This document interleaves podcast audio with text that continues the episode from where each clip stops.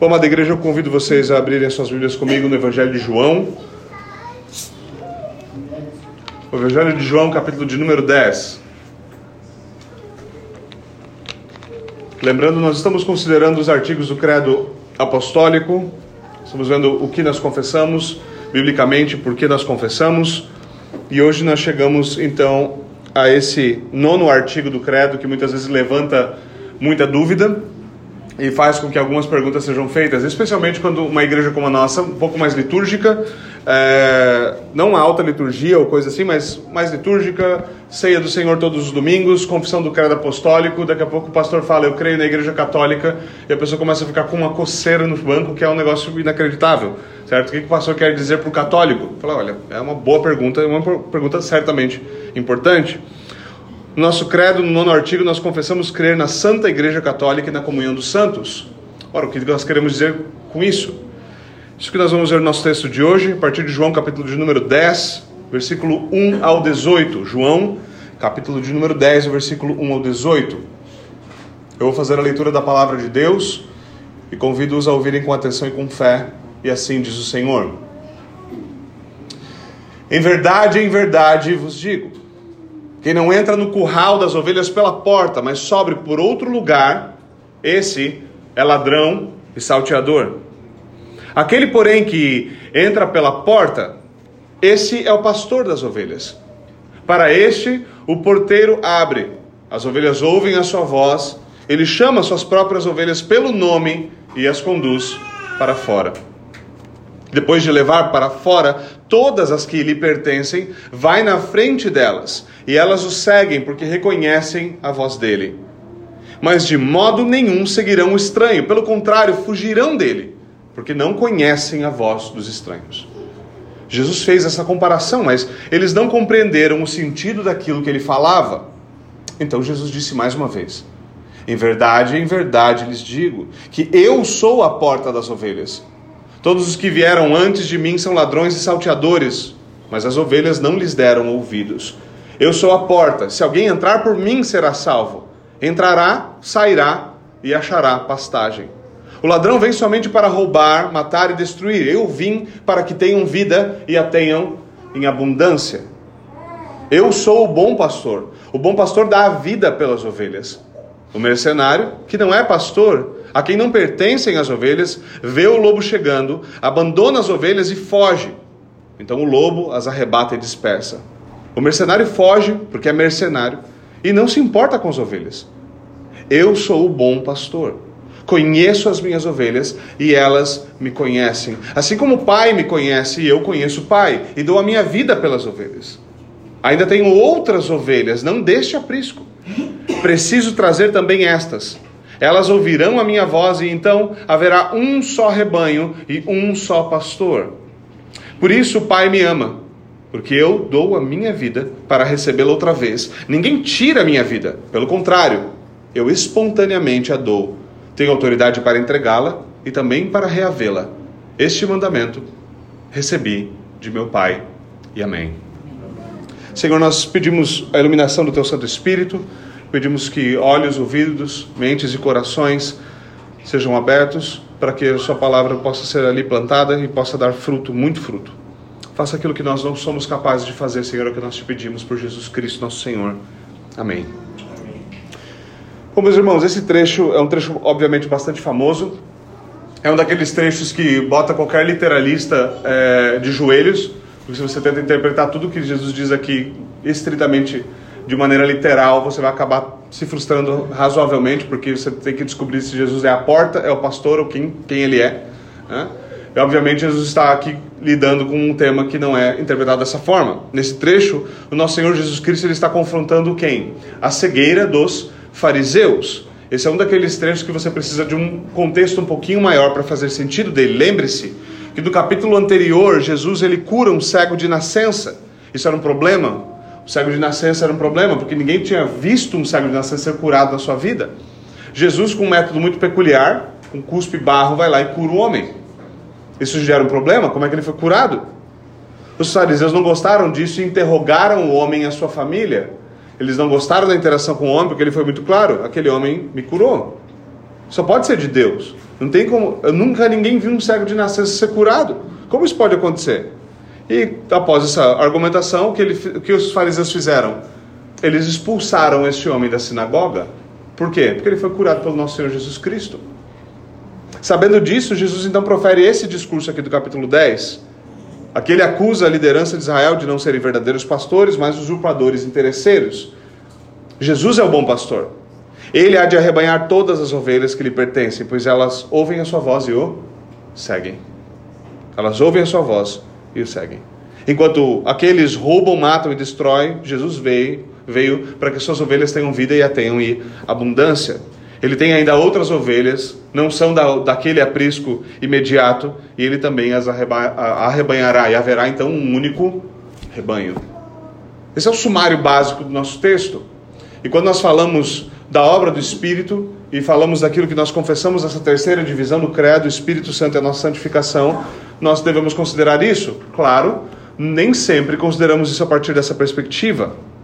Não falamos da obra do Espírito tipicamente como algo relacionado à igreja, à eclesiologia ou coisa assim. Quando confessamos essa verdade aqui, nós devemos perceber a relação que ela tem. A obra do Espírito Santo, a igreja de Cristo e a comunhão dos santos. Quem arrebanha os eleitos de Deus é o Espírito Santo, unindo eles a Cristo. E ao uni-los a Cristo, adivinha só, ele nos une uns aos outros. É importante notar que é nessa configuração específica que ele trabalha na nossa santificação. Sejamos honestos. Uma das maneiras mais fáceis de, de você ver seus pecados vindo à tona e mostrar a sua necessidade de santificação é conviver com outras pessoas pecadoras. É bem fácil. Aí você rápido, rapidamente você descobrirá que você não é perfeito. Basta colocar outro pecador ao seu lado. Agora nós vivemos obviamente em dias nos quais as pessoas não creem mais na igreja da mesma forma. As pessoas não creem mais na comunhão dos santos da mesma forma. As pessoas não veem mais o ministério, uh, o ministério da palavra e dos sacramentos, ofício de pastor ou qualquer coisa assim de maneira uh, tradicional. Infelizmente isso mudou muito. Os chamados desigrejados aumentam a cada dia. Pessoas foram machucadas com a igreja, não apenas com falsas igrejas, mas também com igrejas uh, legítimas, verdadeiras, igrejas fiéis. Às vezes tropeçam, erram, machucam pessoas e machucam bastante. Outras são influenciadas por rebelião, individualismo e passam a negligenciar então ou atacar diretamente a igreja. E aqui estamos nós, confessando que nós queremos numa igreja santa, católica e na comunhão dos santos. Bom, essa vai, vai ter que fazer alguma, alguma labarismo para explicar como é que a gente vai fazer isso aqui. Né? O que é a igreja? O que é a igreja? Nosso texto nos diz que o Senhor Jesus está reunindo um único rebanho, cujo pastor é Cristo. Ele é o sumo pastor, ele é o bom pastor. Todo outro pastor, todo outro ministro da palavra, como esse que vos fala, é nada mais do que um servo deste pastor, um subpastor, se você assim preferir. É ele quem está conduzindo. A minha voz pode ser, pode chegar até os seus ouvidos, mas a menos que através da pregação do evangelho a voz do bom pastor se faça ouvir nos seus ouvidos e nos seus corações, esse pastor aqui será plenamente inútil. É ele quem conduz as suas ovelhas. É ele que faz com que haja um só rebanho. Esse rebanho é feito daqueles por quem ele deu a sua vida, por aqueles que foram salvos por intermédio da sua obra. São aqueles que ouvem a sua voz e seguem ele. Essa é uma linguagem típica do Antigo Testamento. No Novo Testamento, Paulo usa outra metáfora, que é a metáfora do corpo. Nós somos o corpo de Cristo, seus membros, ele é a nossa cabeça. Todas elas, obviamente, falam de unidade e falam dessa união e dessa proximidade com o próprio Cristo. Aqui estão, então, os conceitos básicos sobre a igreja. Primeiro, que há uma igreja invisível, composta apenas pelos eleitos de Deus.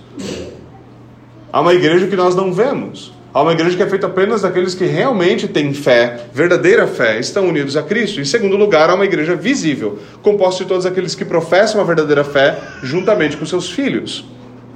Embora nós não vamos, obviamente, nos aprofundar nesse tipo de distinção, é importante perceber que geralmente nós devemos tratar com a igreja visível.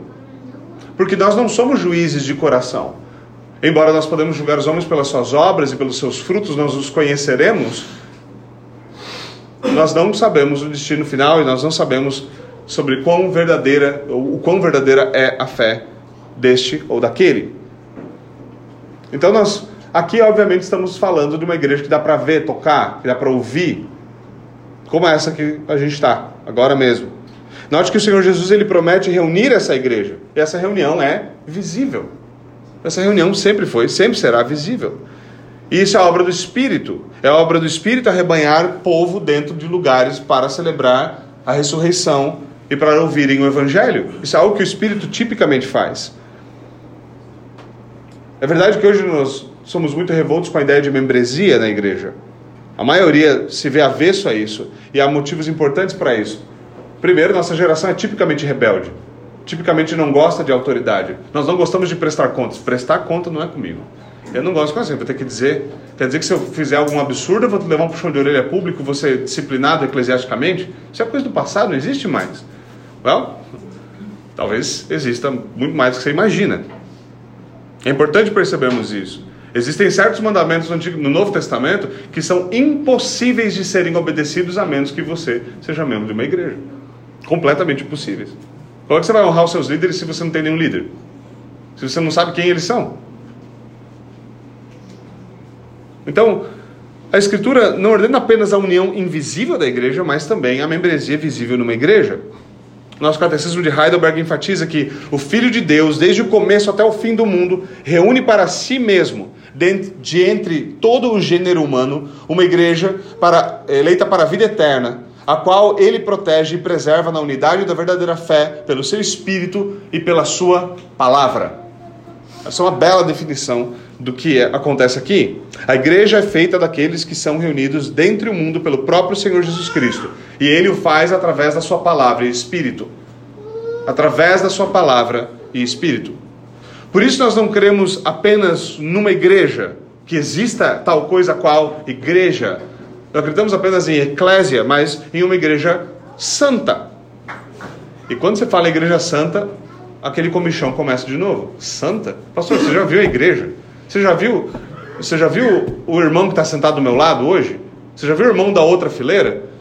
Fala, meu irmão, eu tenho espelho em casa. Eu sei o que, que, eu, que eu quero dizer quando eu falo igreja santa. Eu não estou falando particularmente da minha própria pessoa.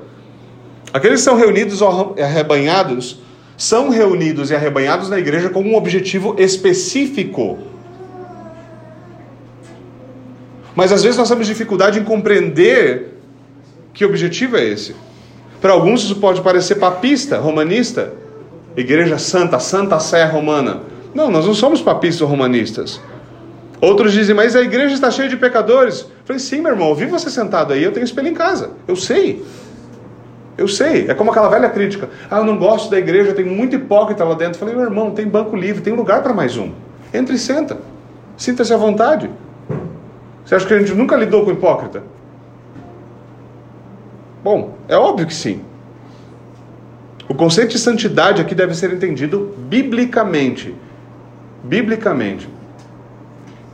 O conceito fundamental da santidade é ser separado. Ser separado, ser colocado de lado com um objetivo específico. Isso é bastante evidente nas Escrituras. O Senhor nos chama para fora, de entre o mundo, para si. Ele nos chama para vivermos para Ele. Este é o mesmo conceito de santificação, por exemplo, utilizado nos utensílios do Antigo Testamento, certo? Então, quando ele preparava os utensílios, a bacia de bronze, as talheres, todas as coisas que eram usadas, aquelas coisas deveriam ser santificadas, tornadas santas. Ora, o que significava isso? Significava que a, bandeira, que a bandeja de bronze havia pecado? Ela tinha cobiçado o lugar do garfo de prata? Não.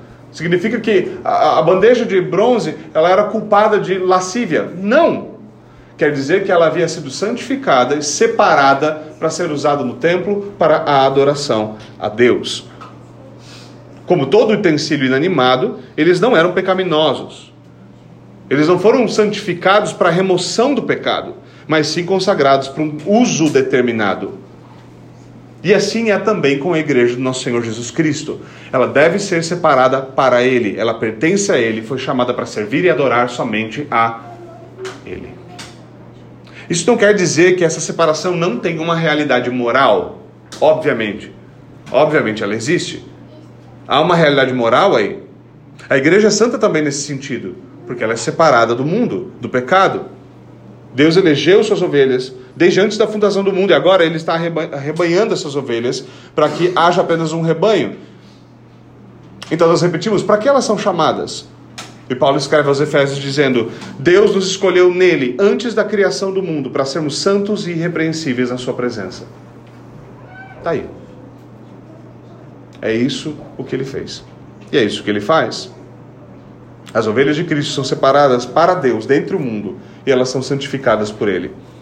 Por ser essa igreja de Cristo, ela tem o perdão dos pecados que Ele comprou para elas. Isso é importante. Nós vemos declarações como nós temos aqui dominicalmente, às vezes nós nos habituamos mal a essas coisas. Então nós costumamos ouvir a declaração do perdão e nós pensamos, ah, é meio estranho, mas é parte da liturgia clássica da reforma protestante, então não tem problema o pastor fazer isso. Mas não, isso é uma lembrança dominical que o Senhor confiou à igreja o perdão dos pecados e que ele deve ser declarado com autoridade sem vergonha. Eu estou fazendo papel aqui de, um, ah, de algum tipo de, de é, xamã ou alguma coisa assim, declarando algo que Deus não confiou à igreja. Deus confiou à igreja o perdão dos pecados, ele nos entregou as chaves do reino.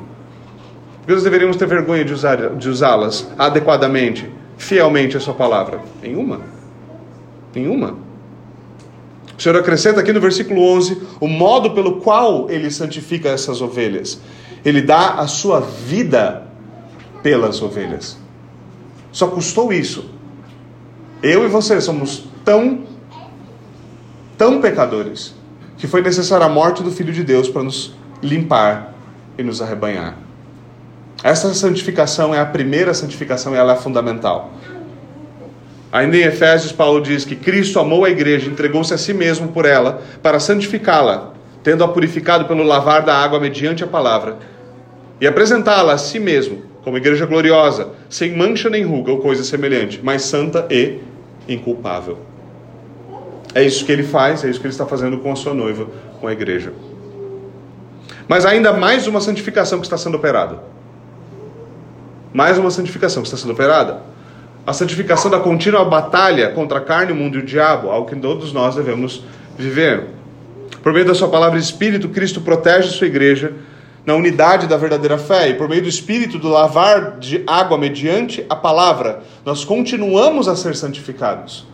Nós já estamos separados, mas isso não nos fez santos em nós mesmos. Assim, Cristo deve continuar e continua purificando a sua igreja para poder apresentá-la santa no último dia. Continuar trabalhando em nós. Isso é outra forma de dizer que há uma santificação, que há uma separação fundamental, que já é realizada, que é realizada quando nós somos arrebanhados. Há uma santificação fundamental aí. E então há essa santificação contínua, a batalha que ainda está ocorrendo. E isso envolve a igreja com todos os seus membros. Cada membro deve continuar crescendo em santidade. Santidade esta sem a qual ninguém verá o Senhor. Por quê? Ora, porque nenhum todo é melhor do que o conjunto das suas partes. Se a igreja é feita de um monte de gente que não vale para nada, tudo filho do diabo, você acha que a igreja é santa? É óbvio que não. Você é um gênio para perceber isso. Né? Afinal de contas, aquela a velha metáfora do pão, se o pão tem uma bolinha só no meio, assim, só, um, só uma bolinha desse tamanho, pão é desse tamanho, tem uma bolinha ali no meio pequenininha que é de mofo, sabe? Então, corta aquela bolinha fora e come o resto. Faz isso. Faz isso. Não é assim que a coisa funciona. Nós temos de mortificar a nossa carne, nós temos de batalhar contra o nosso pecado, temos de aprender a viver na obediência da fé, à vontade de Deus. E como corpo, a igreja deve estar empenhada não apenas em promover a santificação dos indivíduos, mas também em exercer a disciplina dos seus membros. Isso é algo que foi abandonado. Hoje em dia a igreja não disciplina mais, tem medo de processo, tem medo de crítica, tem medo de perder membro. Não há mais disciplina eclesiástica. Muitos pastores, e eu sei muito bem o que eu estou falando, como ministro dessa igreja, muitos pastores têm medo de praticar disciplina. Porque às vezes a pessoa pode afetar o seu salário, às vezes a pessoa pode sair difamando você por aí, e aí às vezes é difícil se alegrar com esse tipo de coisa. Às vezes dá tanto trabalho, tanto trabalho,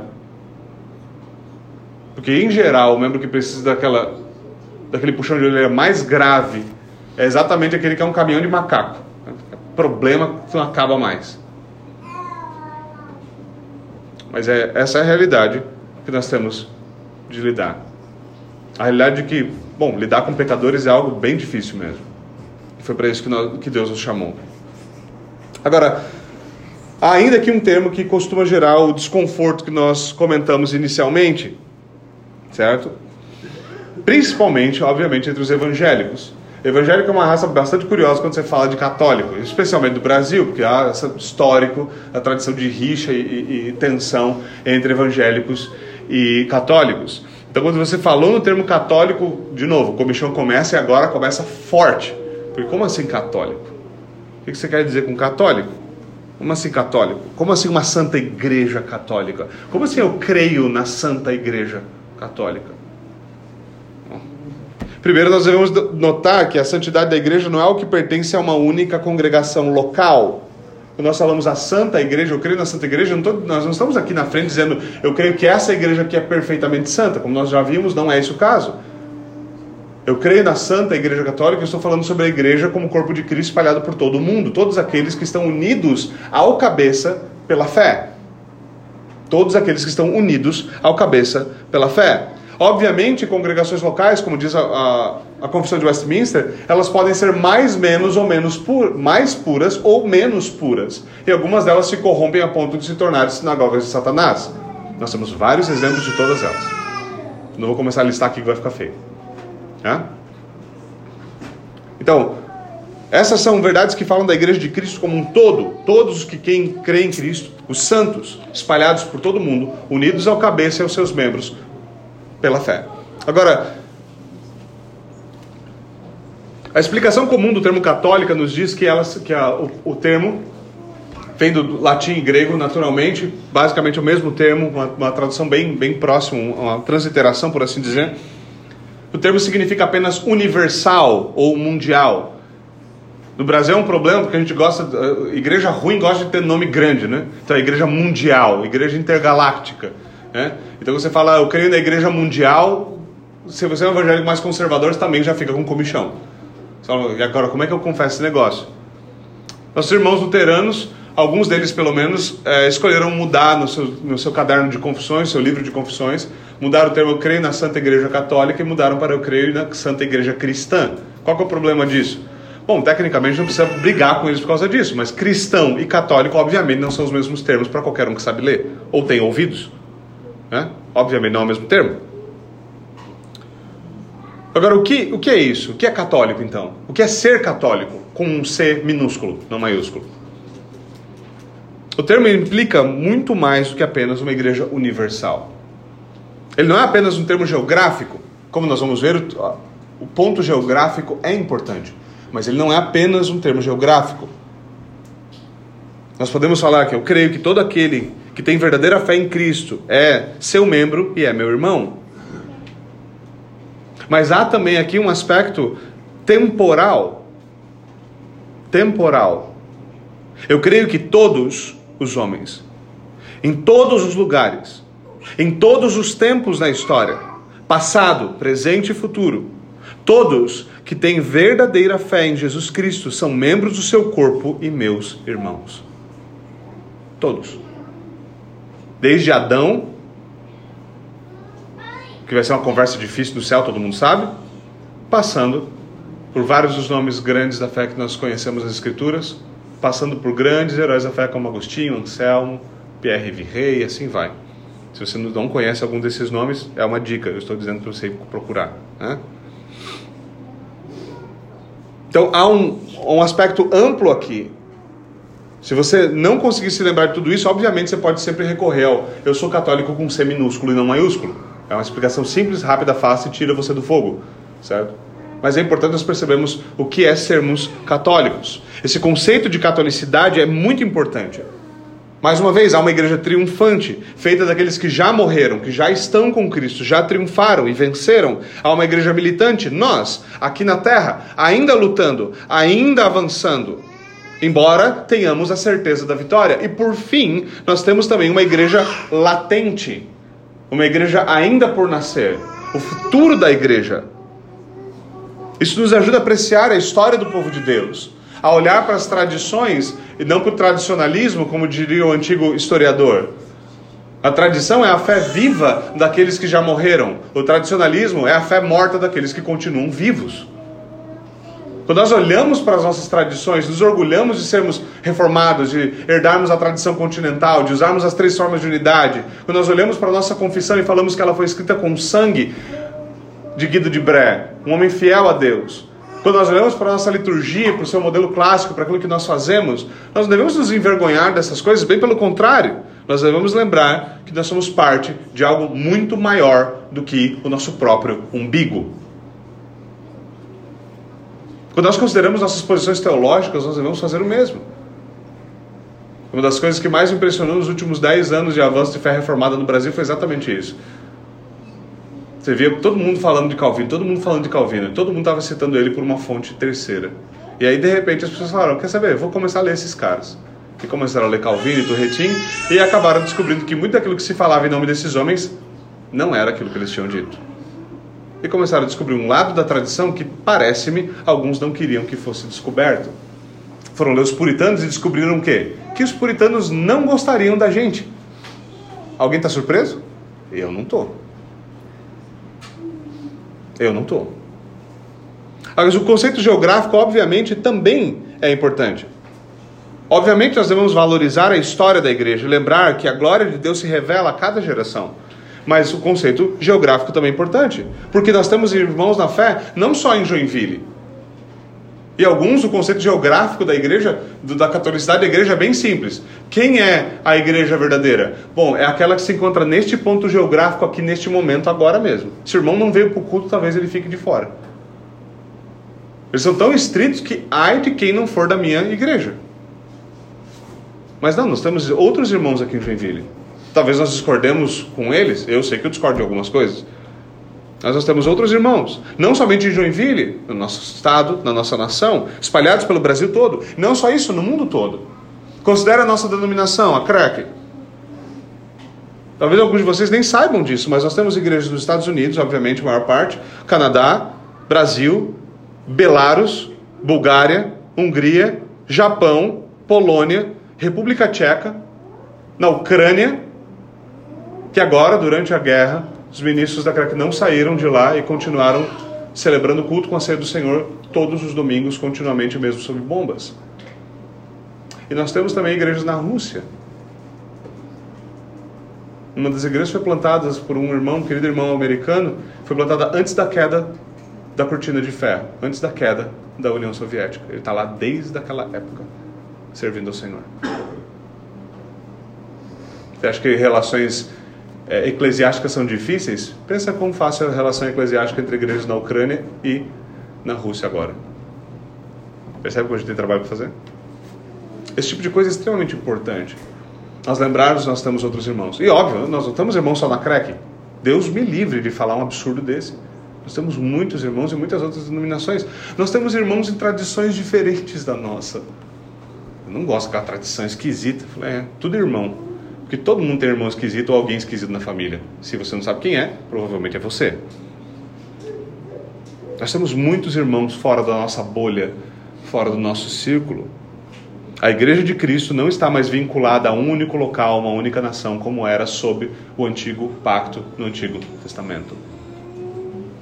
No versículo 16, nós temos uma grande declaração de Cristo.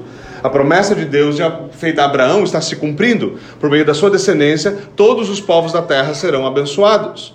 Ele chama gente de todo povo, de toda tribo, de toda língua e de toda nação. É isso que ele faz. A reversão da maldição em Babel. A reversão daquilo que os homens fizeram se opondo a Deus é, fei é, feita, isso é revertido, quando os homens se sujeitam novamente a Deus por meio de Jesus Cristo. E aí, apesar das distinções, apesar das divisões linguísticas, homens voltam-se para um só Deus, para uma só fé, para um só Senhor, para um só batismo. E há de novo unidade no rebanho, por mais espalhado que ele seja, por mais amplo que ele seja. Todos eles arrebanhados pela voz de Cristo, por meio da pregação fiel do Evangelho, unidos uns aos outros. Tudo isso é importante para nós, para nos ajudar a não ficarmos presos na nossa pequenez. Uma das coisas muito importantes é, quando o crente ele fica meio sozinho, ele fica na dele e começa a achar que tudo que acontece com ele é a pior coisa do mundo. Meu, como eu sofro.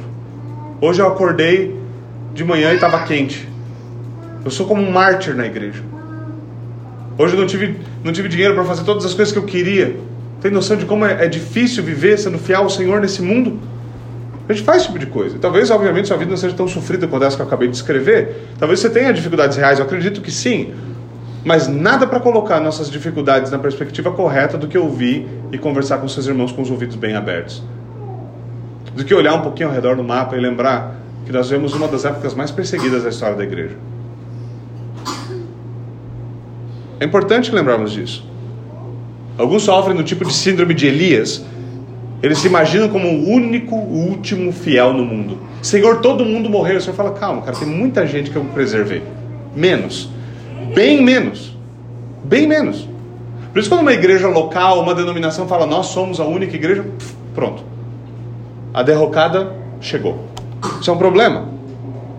O Senhor não está limitado a você, o Senhor não está limitado a IPR, o Senhor não está limitado a CREC, o Senhor não está limitado.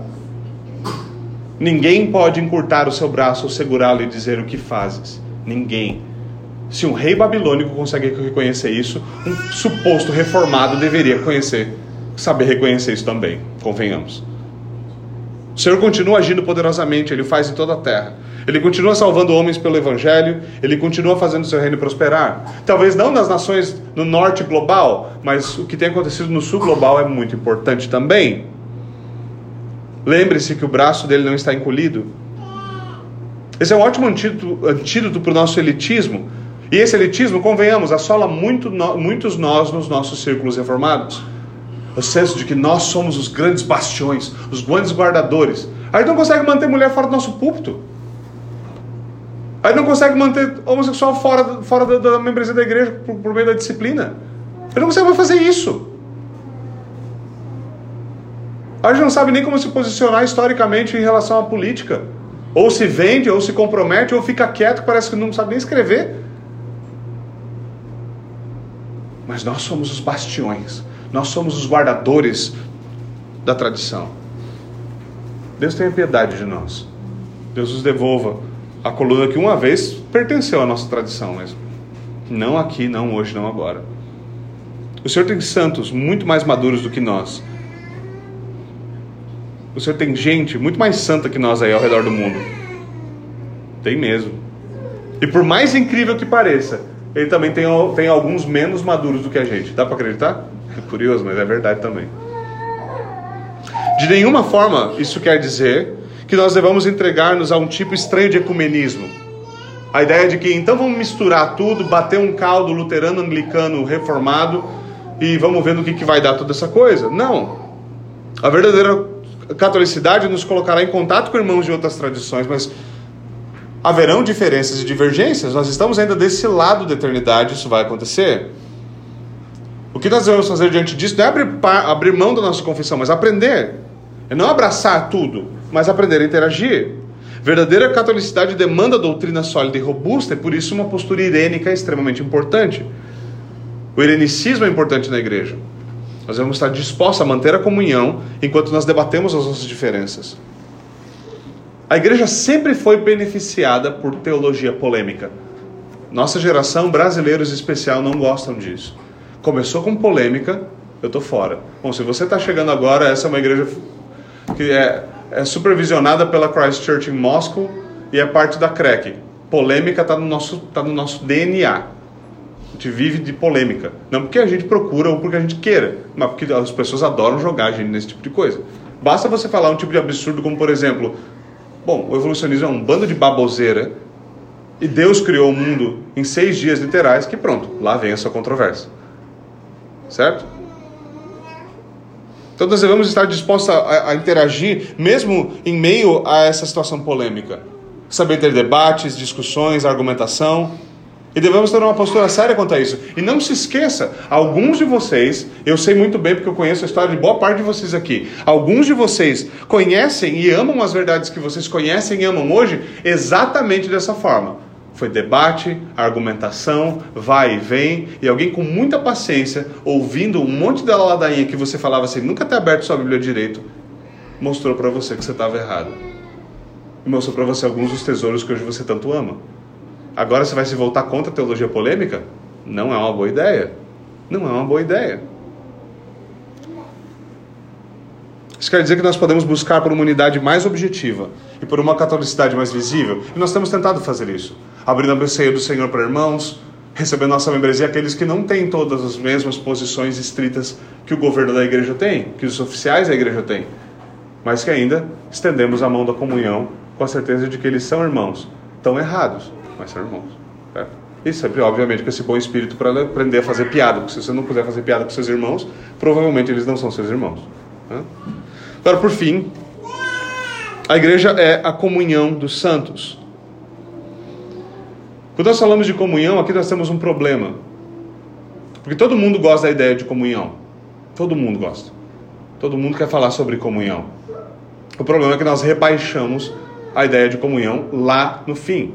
A ideia que nós usamos para comunhão não é a ideia bíblica sobre comunhão. Nós não estamos falando de verdadeira koinonia. Nós estamos falando de algo mais parecido com comunidade. Não no sentido metafórico de comunidade que a nossa mídia gosta de usar para não falar favela mas muito parecido com aquilo que é chamado, por exemplo, de comunidade LGBT. Comunidade dos cachimbeiros, comunidade dos suisqueiros, comunidade dos carros antigos, comunidade do pessoal que faz tricô. Esse tipo de comunidade. Nós rebaixamos o conceito de comunhão a isso, de forma que, em geral, quando nós pensamos, é, é geralmente isso: um grupo de pessoas, uma confraria de amigos ou uma comunidade com os mesmos valores e alvos. Se a igreja é a comunhão dos santos, é isso uma descrição certa da igreja? Uma comunidade de pessoas reunidas com os mesmos alvos? Não. O termo koinonia nunca significou isso. E não vai começar a significar agora. Em primeiro lugar, a nossa comunhão tem um aspecto vertical. O aspecto vertical é o seguinte: nossa comunhão é com Cristo. E por causa da nossa comunhão com Cristo, nós desfrutamos de todas as suas bênçãos. Isso quer dizer que toda comunhão só é possível se nós estamos unidos a Cristo. Não há outra forma. Ele é o motivo da união. Ele é o elo da ligação da igreja. Ele é o, ele é o objeto da nossa fé. E sem estarmos unidos a Ele, a unidade não existe. Porque toda possível unidade é a unidade que flui do cabeça da igreja. Lembre-se do que uh, as Escrituras dizem: nós somos ovelhas, e sem um pastor nós nos dispersamos. A comparação de crente com ovelha é excelente, porque o bicho tanso. E nós somos exatamente assim. Nós devemos seguir ao nosso Senhor e seguir a Cristo. É Ele quem nos arrebanha, é Ele que nos mantém intactos e nos mantém unidos. Nós nos dispersamos, mas Cristo é o bom, bom pastor e Ele nos prometeu que nós ouviríamos a Sua voz e haverá um só rebanho e um só pastor. Em segundo lugar, essa comunhão então tem um aspecto, por consequência, por consequência, um aspecto horizontal. Mas de novo, a causa da comunhão é a comunhão vertical. À medida que nós crescemos em Cristo, nossa comunhão uns com os outros também cresce. Isso é algo fundamental. Como diria o apóstolo João, se nós tivermos comunhão com a luz, nós teremos comunhão na luz. Não há outra forma. É assim que verdadeira comunhão se constrói. Vejam, meus irmãos, isso não quer dizer que os nossos esforços para estarmos juntos, para churrasquear juntos, para bater papo juntos, para ler livros juntos, e todo, todas essas coisas que nós fazemos, esses esforços para criar esse senso de comunidade, não quer dizer que esses esforços são inúteis. Eles não são. Esses esforços não são inúteis. Mas isso quer dizer que eles serão em vão se nós não crescermos em graça e conhecimento, sem amadurecimento na fé. Verdadeira comunhão se, se constrói crescendo em Cristo. Não existem artifícios humanos que possam criar a comunhão dos santos. Vou repetir: não existem artifícios humanos que possam criar comunhão dos santos. Vocês podem gostar da mesma coisa, das mesmos autores, da mesma coisa, tudo, da mesma tradição, da mesma comida. Isso não é comunhão dos santos. Não é a mesma coisa. Se não houver verdadeira fé e crescimento em Cristo ali, isso não é comunhão dos santos. Não é. Não é. Há, há formas de haver comunhão em certas igrejas. Manipulação é a mais popular. Coloca um homem manipulador o suficiente à frente da igreja, ele vai criar comunhão. Ele vai criar, criar um aspecto de comunidade. O que é aquilo? Verdadeira comunhão dos santos? Não. Basta discordar dele, a comunhão acabou. Volte para as nossas analogias. E note que tanto a analogia do corpo, o cabeça e os membros, quanto a analogia do rebanho, o pastor e as ovelhas, falam de união. A analogia paulina, contudo, nos lembra que há diversa, a diversidade nessa união. Nós não somos todos mãos, todos boca ou todos olhos. Nós não somos. Cada um de nós serve uma função no corpo de Cristo, de forma que nós precisamos uns dos outros. Isso é um aspecto fundamental da vida cristã. Se você tem dificuldade com isso, eu vou fazer uma recomendação: pare agora. Porque esse tipo de individualismo, esse tipo de coisa no qual nós não queremos servir ou ser servidos, é algo que não pode fazer parte da nossa vida cristã. Não dá, não cabe. Isso é algo que rompe a comunhão facilmente. Não tem como. Não tem como. Embora haja união na fé professada e vivida, nossos interesses, atividades, capacidades e dons, eles obviamente serão diversos. São uma das causas de divisão às vezes na igreja, porque tem uma figura na igreja que o negócio dele, por exemplo, é educação, é um tema que nós temos tratado um pouco mais esses dias. Então, se eu estou envolvido com educação, a igreja toda tem que estar envolvida de alguma forma com educação. E se a pessoa não está envolvida com educação, ela fica meio que de fora. Mas isso não deveria ser a realidade. Isso é a importância de pastores serem generalistas bem informados. Ele tem que saber navegar diferentes áreas de dons dos irmãos da igreja para que ele possa servir-nos a todos.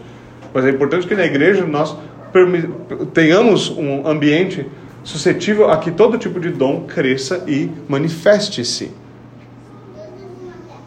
Isso é importante porque, à medida que nós servimos uns aos outros, nossos dons diversos, servindo uns aos outros, fazemos bom uso deles, essa comunhão é revelada, ela fica, ela fica evidente.